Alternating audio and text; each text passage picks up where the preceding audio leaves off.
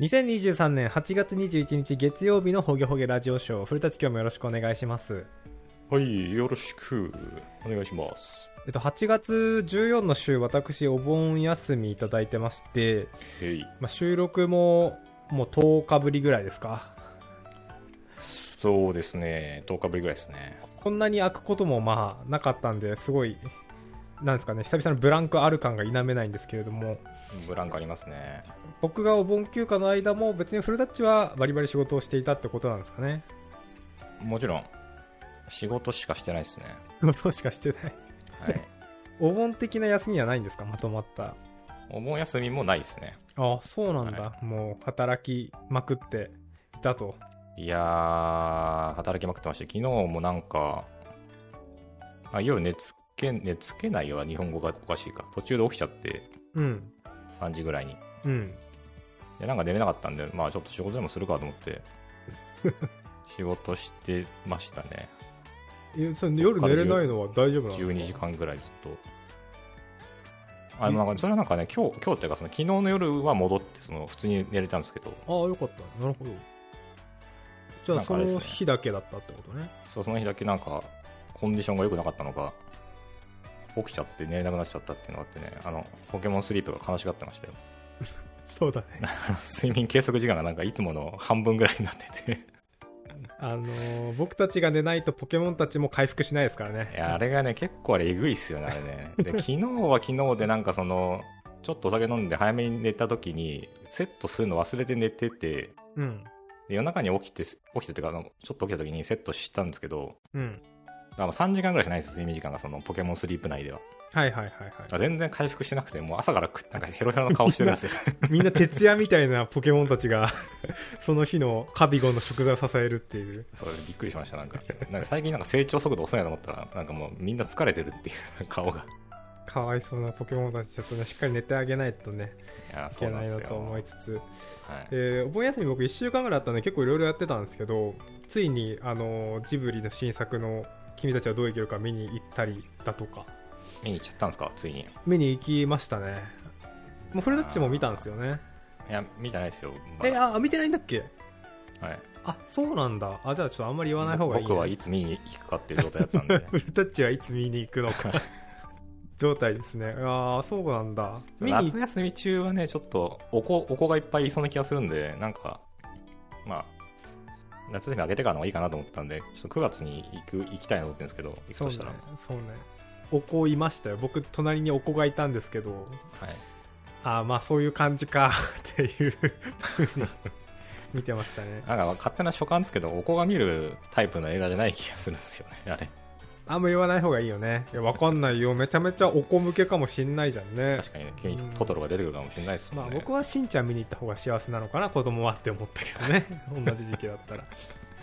なんかジブリ自体があれですよね。そもそも、そん、めちゃめちゃちっちゃいお子さん向けではない感じがするんですけど、なんか。でまあストーリーラインなぞるだけだったら全然子供でも楽しいとは思うんですけど。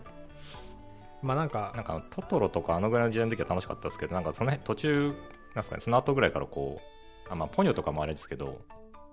なんか難しいのあるじゃないですか、ちょいちょい。まあ風立ちぬとかあ、そうそうそう。今回のまあ、ゲドとかゲドとかもそうだと思うんですけど、まあゲドはねうん。あのあたり難しめのやつあるなと思ってて、はいはいはいはい。そうですね。そうなんですよね。あーでもなんか子供ってストーリー追ってなくてもその瞬間のアクションが楽しいとかも結構あるじゃないですか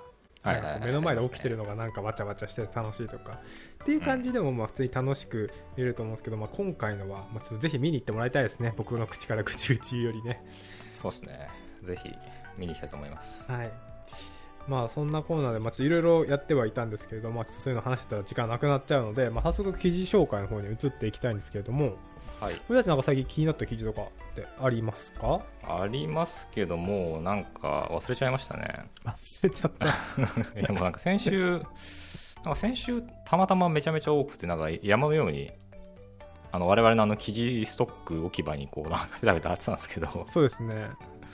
なんかちょっと多すぎてどれどれから話してもよくわかんないぐらいねありますね。ありますね。まずやっぱお盆期間中で書いてる人たちも気合入ってたのかもしれないですね。なんかそういう感じなんですかね。なんかね、みんな余裕があるから、記事とか書きやすい時期だったのか。まあ、体感ですけど、あの、このお盆時期とゴールデンウィークと年末年始あとはあのカウントダウンあのクリスマスのアドベントの時とかはバーって出ますよね両記事がいっぱいねそうなんですよね。赤さん、この曖昧さ体制の話ってしましたっけ、私。いやしてないと思います。あの、多分これお盆入る前になんか、多分ちょっと裏で話したと思うんですけど、はい。その、仕事していく上で、なんか曖昧なことってあるじゃないですか、いろいろ。いっぱいありますね。はい。で、ね今ね、あの、ブブーカの時代と言われて久しいですけども、あ文化ね。はい。はい。えっと、ちなみにブーカっていうのは、えっと、ボラティリティ、変化、アンサートゥンティ、不確不確実、うん。コンプレクシー、複雑、で、アンビグイティの曖昧。うん。頭文字を取った、まあ、VUCA なんですけど、VUCA ですね。文化はい。まあ、今そんな時代だと思ってて、はい。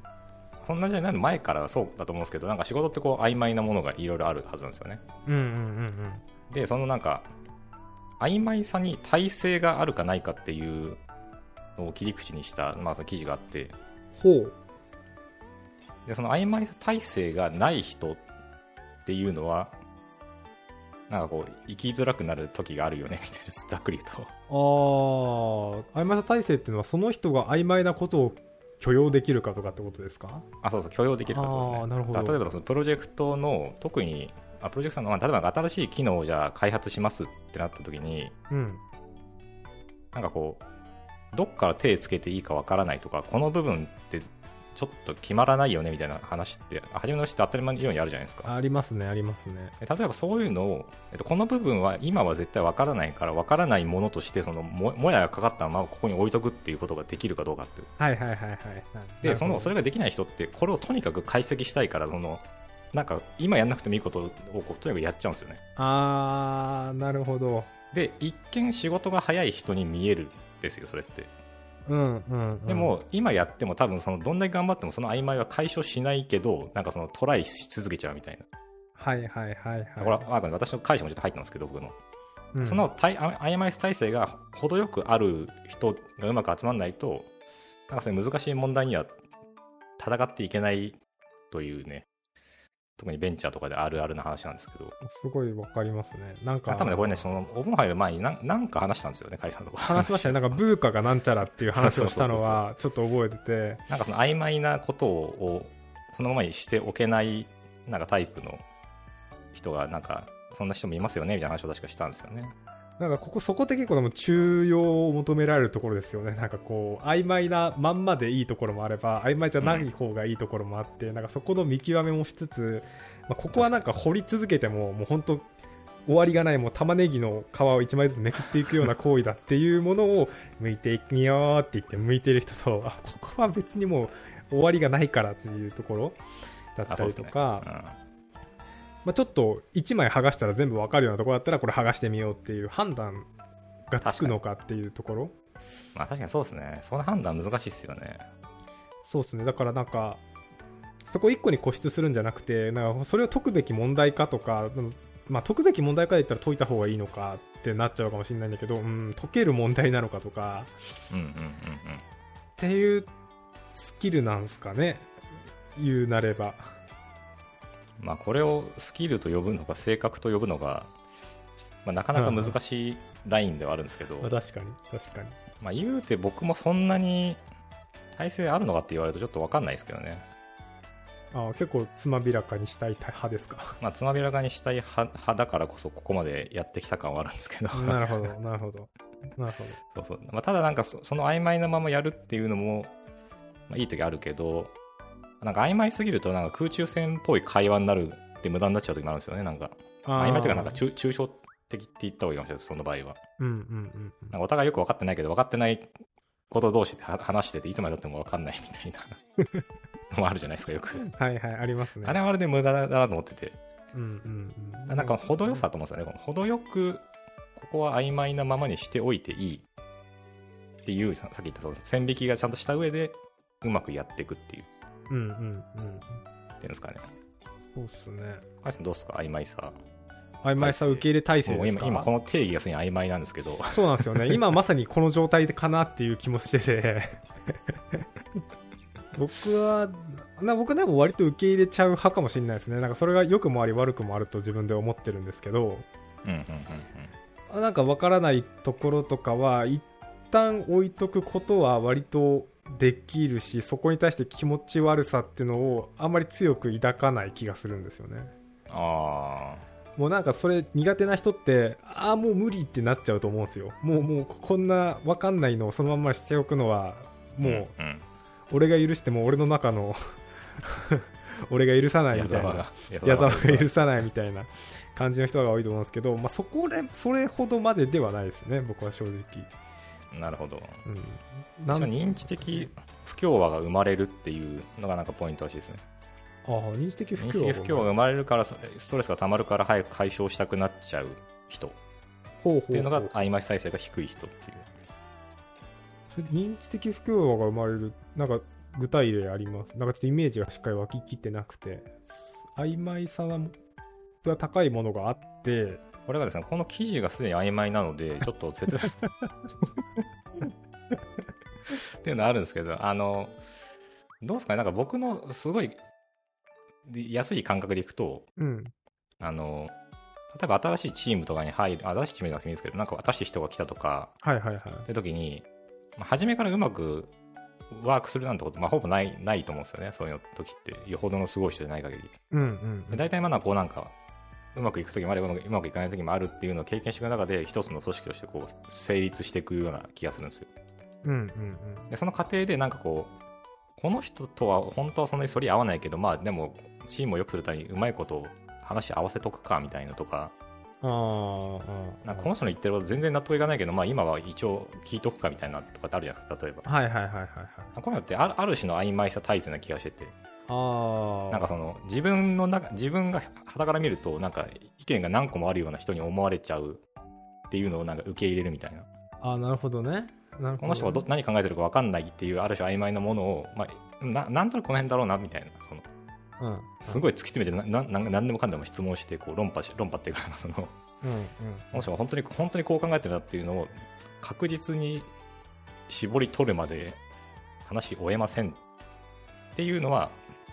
ちょっとそういう体制ないのかなと思うんですよね。あーた、まあ、すごい分かりやすいです。なるほどね。そこはコスパって言っちゃったら安いですけど、それこそうんコスパ悪いなって思いますよね。だからそこを問いただしてとか、なんかしっかり究明したとて、みたいな。うんなんか結果同じじゃんみたいなところで、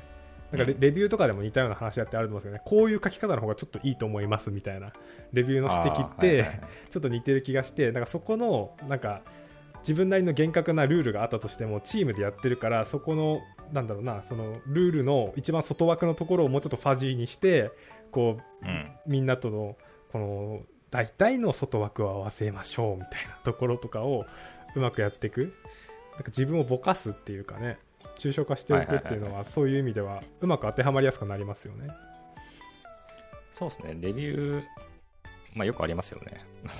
この場合、曖昧と呼ぶのがちょっと若干怪しいですけど。でもなんかそうとも解釈できるかなっていう物事を、なんかそのまま受け入れるってことなんですかね。そうだね。うん。なんか答えが一つじゃないってことを受け入れるってことなのかなって気もしますしね、それは、うんまあ、そういう意味で言うと、なんか 普通に人生ですよね。じ人生ですね。またすぐすぐに人生に還元するラジオ なんかその、そもそもそういうもんじゃないですか。家族の関係にせよ、普通に生きていくにせよ。ああマジでそうだと、絶対こうって決まったものなんかないわけで、うん。まあ、決まってるから楽なんですけど、決ま決まることはないじゃないですか、ほとんどの場面において。うん。っていう、なんかその曖昧な状態、ある意味。はいはいはいはい。例えばなんか朝、朝この人におはようございますって言ったらいつもおはようございますって言ってくれるって思ってたけど、ある日言 言わない時があった時に、この人は挨拶を言うか言わないか曖昧な人になるわけじゃないですか。あ そうだね。その時に、あれなんで言ってくんないんですかみたいなね、詰め寄って。も仕方なくて、激ヤバ隣人じゃん。なんかそう考えるとやっぱ僕らいろんなものに多分曖昧性を持ってると思うんですよね。そのこの人との関係、実はちょっと曖昧とか、ああはいはい。ずっともだよねとかって言っても別に友達じゃないとか、なんか、なんでもいいですけど、よくあると思うんですよ。はいはいそういうのをいかに許容できるか、うんやっぱりポイントでしょうね。いやそうだと思いますねなんかこう、街行く人たちを許せるかとか僕最近思いましたねなんかこう街行く人？こうイヤホンしながら自転車乗ってる人とか見たら危ないなとかって。思うんですけどもうなんかそういうこと考えてたらもう街中歩くだけでずっとストレスフルなわけですよ そうですね。まあだしそれでじ現現に事故ってなかったりとかも危ないけど事故ってなかったりとかなんかまあ本人が OK ならそれで OK って思うのか、いやでもルール的にダメだみたいな。条例がこうなってるからってなって こう全部に目くじら立ててると、まあ、身が持たんわけですよ。こう精神的にね。身が持たんすね。そうそうそう。そこら辺をなんかこうどうこううまくぼやかして受け入れていくかとか、っていうのとかも大事だと思うんですよね。こうぼかし力っていうかね確かにね。まあ、ぼかし力、またこの難しいのが、体勢はあったとしても、やりすぎると良くないっていうのもあるじゃないですか。そうですね、まあ、やっぱ さっき中言った何何言ってるか分かんない話ばっかしてるみたいな。そうね この、この打ち合わせ何なんですかみたいなとか、みたいな。ってなると良くないんで、体勢があるのはいいけど、なんだろうな、明確にしていく気持ちも多分、ばやっぱバランスよく持たなきゃいけないんで、そうですね。そこはやっぱ重要でこうどこをやっぱり本当にぼかして OK なのか OK じゃないのか見極め力とかっていうところになるのかなっていう気がします、そう考えるとやっぱあれですよね、なんか前話したのファシリテーション、ミーティングとかの、ああはいはいはいとかの時に多分この曖昧さ体制のああれありなしって結構如実に見えると思うんですよね、そのミーティング中って。そそんな話ありましたね。はいはいはいはいあ例えばなんかすごい大きな機能のさっき言った話で言うとなんかすごく大きな新機能を作るときにうんまずはじゃあこの大枠を決めてうん。重要な、この中でもさらに重要なパーツがどこかっていうのを多分決めて重要なところから話していくとかなんか連携部分どうするかとかって話するのが多分妥当な順番だと思うんですけどうん。なんかいきなりそのどうでもいいすごいちっちゃいところをなんか掘り下げようとする人がいたときに まあ確かに全部曖昧だけどその中でも重要なところを選ばなきゃいけないけどそういうのができない人とかってたまにいると思うんですよ、はいはいわかります、はい。これがそのやっぱあい曖昧さ体制がないからなのかなっていう一言で言っちゃうと、ああなるほどね。とうん、か。なんかそのここのぐらいのぼぼぼかしだったらまあ耐えられるみたいな。このぐらいぼやけてるぐらいだったらまあ OK みたいな、そうね。いやでも難しいよね。このちょっと曖昧にしたがゆえになんか議論が台無しになることってあるなって思っててこうなんか2人でこう話し合ってったのに結局今の話で言ったらじゃああのぼかすところとぼかさない方がいいところってあるよねその見極め力が大事だよねってなったとしてでその見極める線引きって何なのってところこそが本当にぼかされてるべきなんですけどうんでもそこを明確にしてもらわないとできないじゃんって言われた瞬間にそこを明確にしなきゃいけなくなっちゃうんだけど いやそこを明確にできないんだよみたいな。そこじゃあできないからやめようみたいな話になったりすることってあるじゃないですか。ありますね。それがなんかあの曖昧性受け入れないがゆえにこう台無しになっちゃう例だと思うんですけどこれマジであるあるだと思うんです。よそのそこが抽象的なら俺をやらないみたいな人って結構いると思ってて。あれは、まあ、さっきの認知的不協和的なものが強すぎて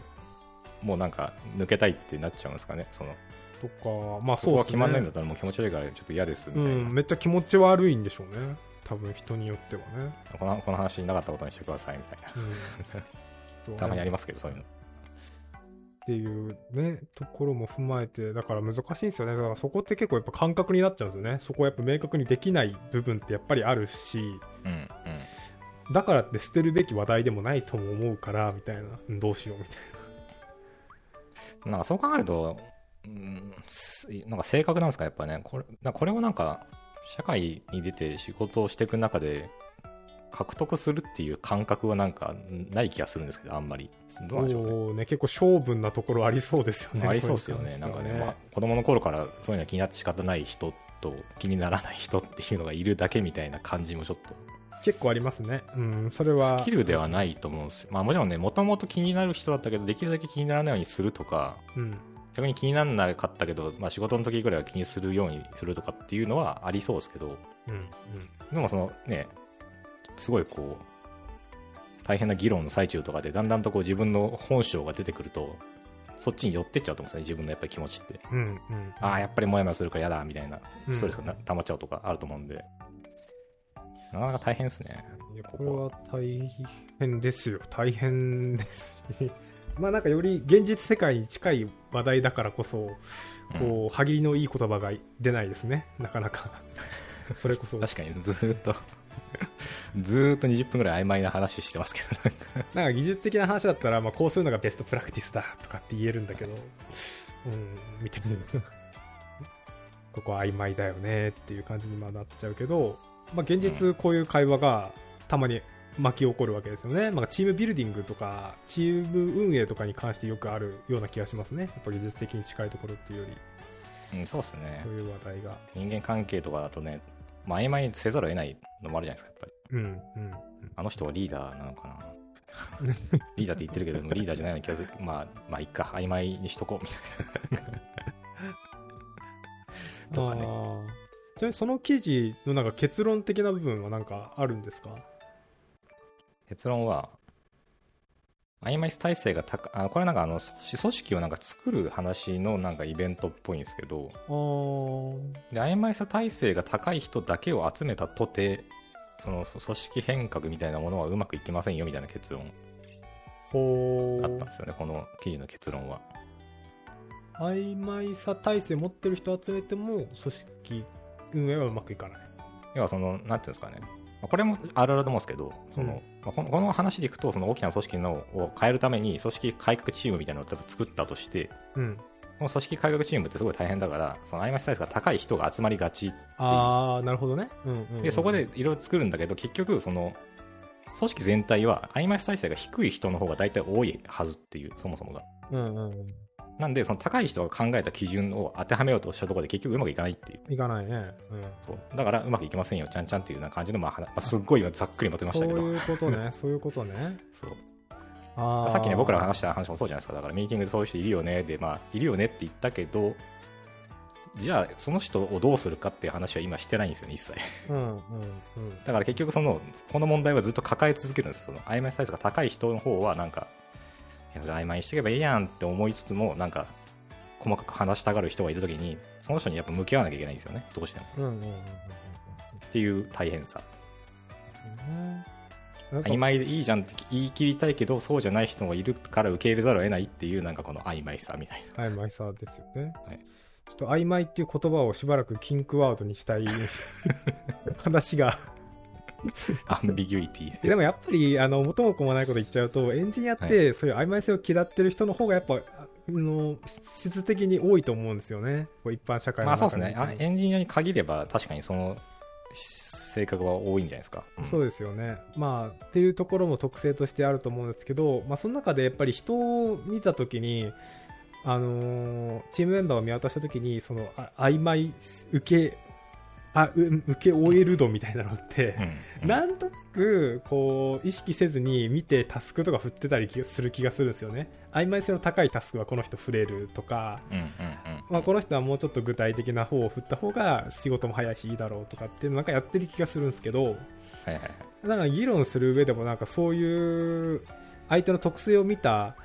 話題選びとか、なんかこっちからの提案の仕方とかっていうのがもうちょっとあるのかなっていう気はしますよね。まあそういうの無意識でやってるとは思うんですけど、多大なり小なり。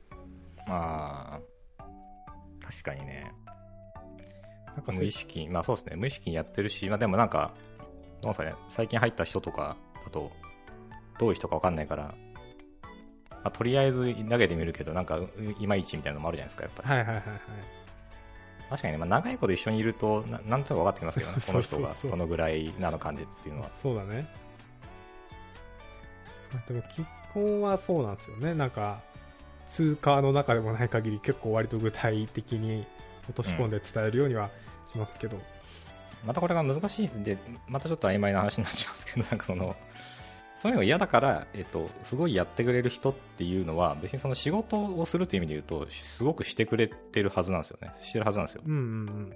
うん。別に悪いわけじゃないんですよねそれがないないのがその結局状況によるというかうん。曖昧なものを曖昧なものとして受け入れなきゃいけない状況の時にその人がいるとちょっと困るっていうくらいでああ、なるほど。でさっき言った通りにソフトウェア作るんであればそもそも曖昧なものがあるあるのは良くないんでうん。そのいき、ね、細かいところから全部バーって潰していってすごい勢いでこうタスクをやってくれる人がいるんだけどその人はめちゃめちゃ優秀なわけですよ。はいはいはい。開発チームとしてははい。なんか、まあ、リーダーとかマネージャーとかやるんであればなんかそういうのをちゃんと意識してこうさっきカイさん言ってましたけどタスクをなんか割り振るみたいな。のが多分すごい大事になってくるんでしょうねだからね。そう何でもかんでもなんかできる人だからじゃあちょっとこういうこともやってもらおうとかってやるんじゃなくてそういうなんかこうと特性というかうんもしくは得意とするところをちゃんと生かしてうまくやるみたいな、そうっすね。そうっすうん。ねまあ、あとは、自分の身の回りにいてどういう人がいたら嬉しいかなっていうのもちょっと今考えてて、うん。なんか自分のやってる作業に対しては曖昧さを許さないけど、周りに対しては曖昧性を許してくれる人。で、自分に厳しいけど他人に優しいっていうあの 神みたいな感じの人じゃないですか。でがなんか一見いいかなと思うんですけど、なんかその人は多分仕事いっぱいしちゃって忙しくなって最後辞めちゃいそうだなと思って。でも自分に対して厳しくて相手に対してもまあ厳しいって言い方もあれか。自分に対しても厳密で相手に対しても厳密な人は厳しいけど一見厳しいけど多分周りもそこに合わせて変わっていくと思うんですよね。はいはいはいはいっていうのを考えたら、なんか自分は別に入った時から今の自分じゃなかったなとは思うんですよね。周りに合わせて、そこの最初に入ったチームのその厳密さとか、あのファジーさとかっていうところ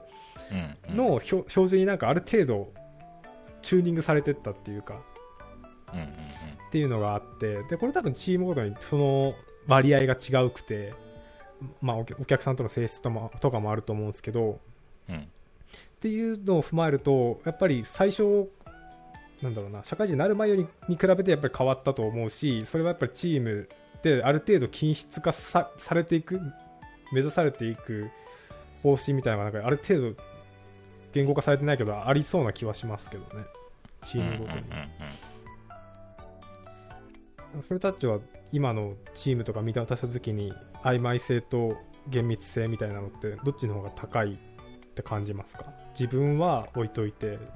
平均自分置いといてですか？ううんんどうですかね、まあ、今なんか何個かチームありますけど、うん。まあ、やっぱううまくワークしてるところは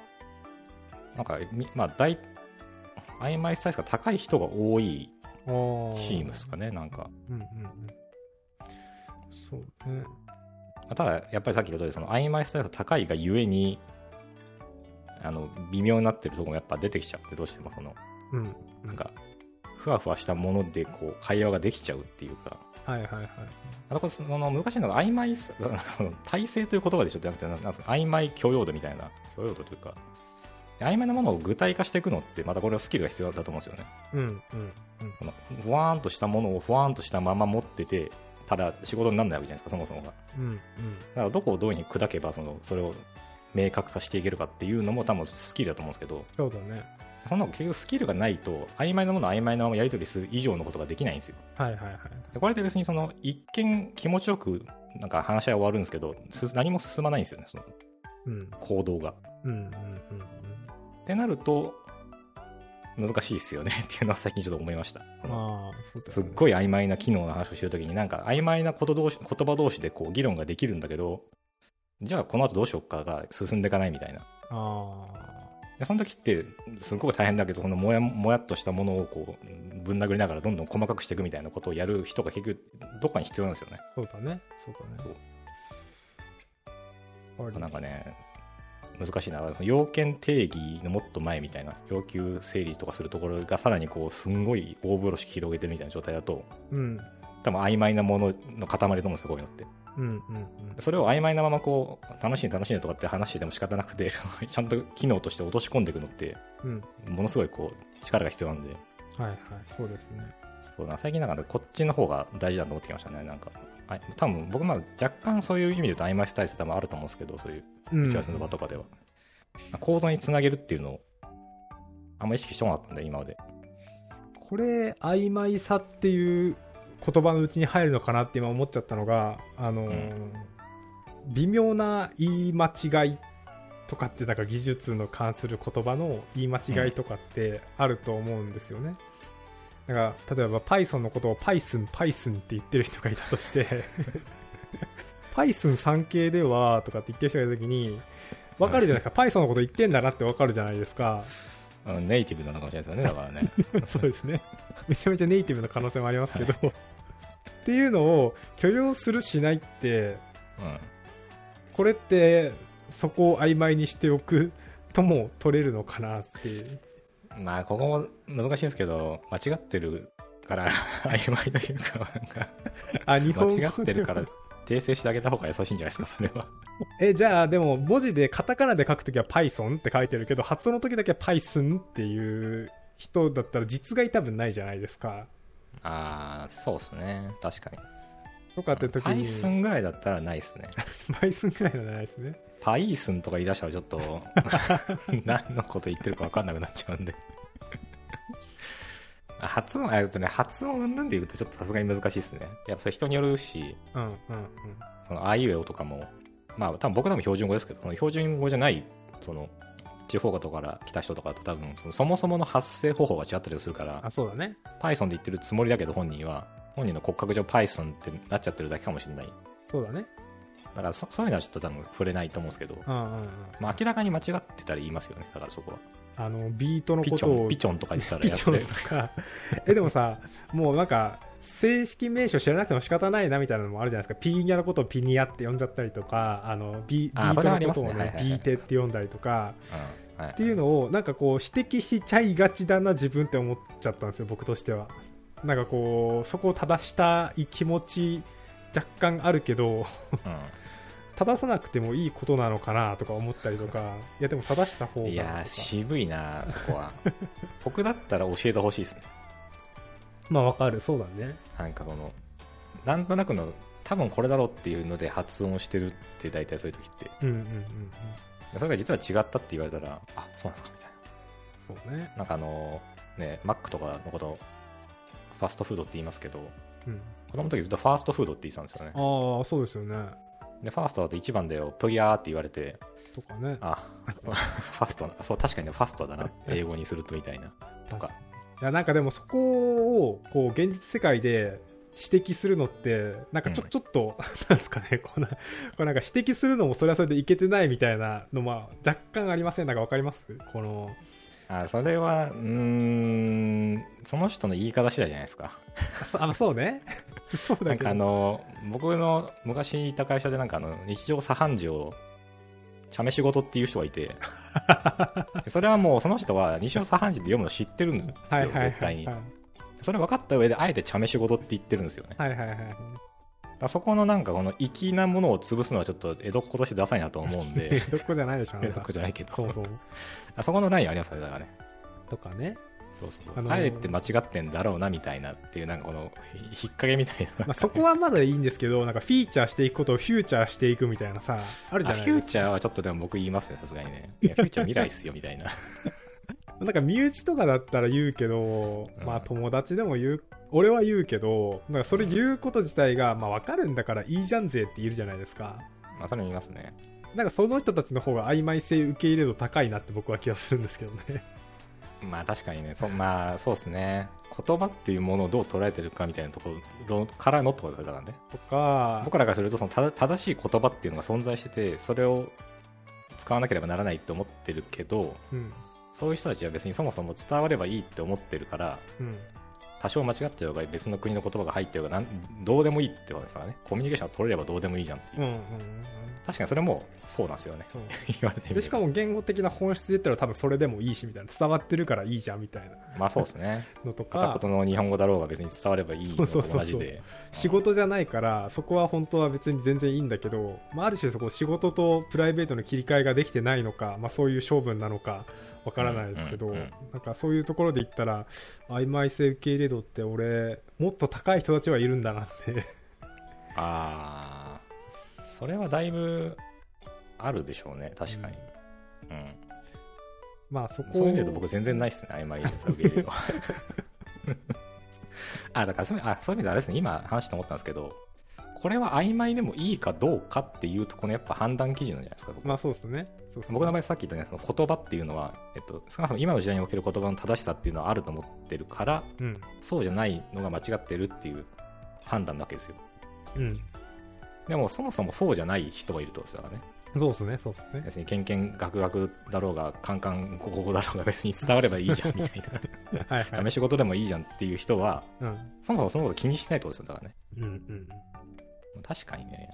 まあなんかそなんかでもそっちの方がなんかしかも生産的な感じしましたなんかね。正しい言葉かどうか分かんなくて発言しなくなるくらいだったらうん。伝えようとしてる人の方が多分 正しいというかなんかそっちの方がなんかそうそうそう。人生を生きてる感じしますよねちゃんと。そこのなんかこうそれ言ったことによってリスクってやっぱりどうしてもあると思うんですよね。この相手にとっては全然重要じゃないからいいじゃんって思ってたりとか自分にとってでも重要だからとかっていうのを、すり合わせることの重要さに合わせて言わないと条件反射でずっと言ってるとなんかうまくいかないしなんか柔軟性ないなみたいな人になっちゃう。曖昧性を全く許せない人になっちゃったりとかでも確かに。この人とはずっとうまくやってきてたしこの言葉ずっと言われるの俺きついわみたいな。ビートのことビーテビーテって言うなみたいな。っていうのとかだったら言うっていうのも大事かなって思うからやっぱりそういう BT はちょっと面白いですねなんかね。言う言わないところっていうのはトピック自体もあるしその相手との関係性とか、まあ今後のあれとかっていうのもあるのかもしれないですね。なるほど、まあ、ちなみに僕はバイトって呼んでましたけどね初め。あバイトって呼んでたのね。あまあそっか。V が B だったらバイトだもんね。英語の食べるとかでね。そうそうそう。あああれフランス語なんですよね。もともだからそとこですね。早いみたいな。そんなねもうやめてくれっていう。もう英語だけで僕たちはねそう僕らも英語で英語のみで生きてるからちょっと フランス語とか他の言葉入ってくると分かんないんで。はい。なんでフランス語にしたのかなっていうのも曖昧性を切れた方がいいですかねじゃあ僕らも。いやそうですよ。なんでとかないんですよ。フランス語なんですよ。すげえ学びになりましたちょっと思った以上に。はい。まあ、といったわけでね、まあ、曖昧性をね、これからも日々受け入れて、このブーカの時代ですか、まあ、はいブーカは間違ってないですよブーカな、あ そうですね、ブーカはブーカですね。ブーカの時代にね、あの立ち向かっていきたいなということで、今日はこのくらいで終わりたいと思います。ありがとうございました。はいありがとうございました